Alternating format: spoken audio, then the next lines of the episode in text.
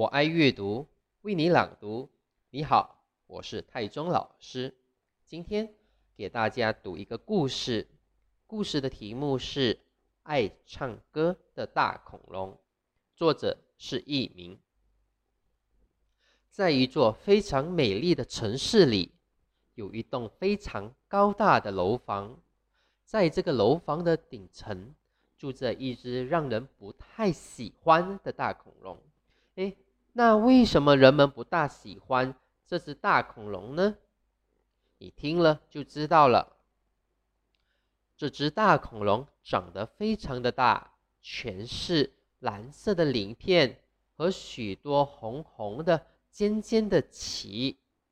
不过，这只恐龙它不在市区里散步。也从来不出门买东西。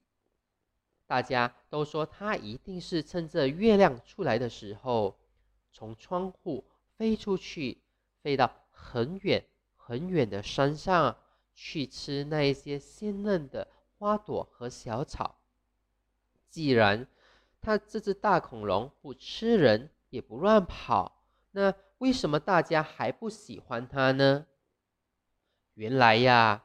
它会发出一种非常非常可怕的声音，这种声音比喇叭乱吹还要难听，还要震耳。可偏偏他又喜欢站在窗子边，从早到晚，一首接着一首唱个不停。他的歌声实在是太吵人了。住在大楼里的人们被他吵得吃不好、睡不好，耳朵都要被震聋了。一天早上，恐龙又张开它的大嘴巴，开始唱歌了。它唱啊唱啊，唱了很长的时间，唱的大楼开始摇摇晃晃，然后出现了裂痕，大楼。就要被震倒了，这下子附近的人们都慌了，他们聚在一起讨论着，决定要想法子让这只恐龙闭上嘴巴，不要再继续唱下去了。那该怎么做呢？有一位老太太说：“嗯，我知道了，我们可以趁这只恐龙在窗口唱歌的时候。”用好多好多的土豆泥往他的嘴里灌，让他不能呼吸，那样他他就不能再唱歌了。大家听了都拍手说：“哎，这个是好主意。”于是大家很快的架好了发射机，把准备好的土豆泥一个劲儿都往恐龙的嘴里发射。谁也没有想到，不一会儿，恐龙就把土豆泥都给吃光了。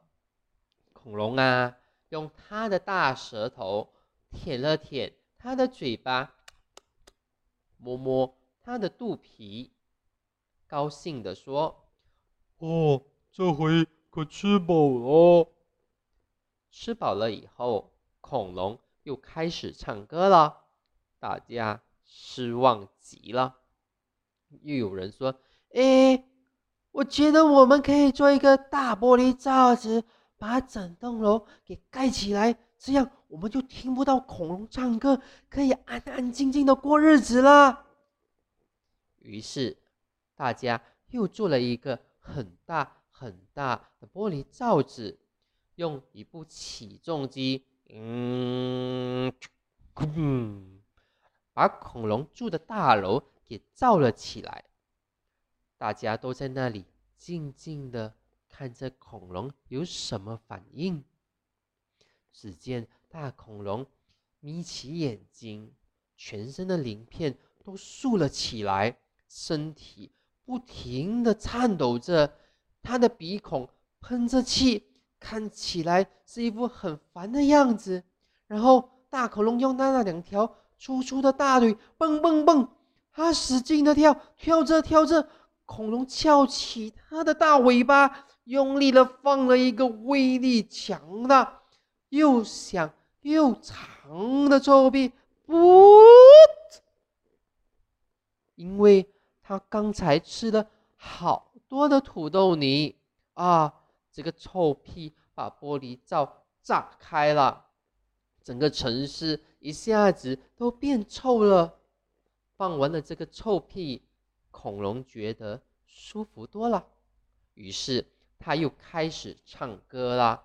哎呦，这下子可把人们急坏了，这可怎么办呢？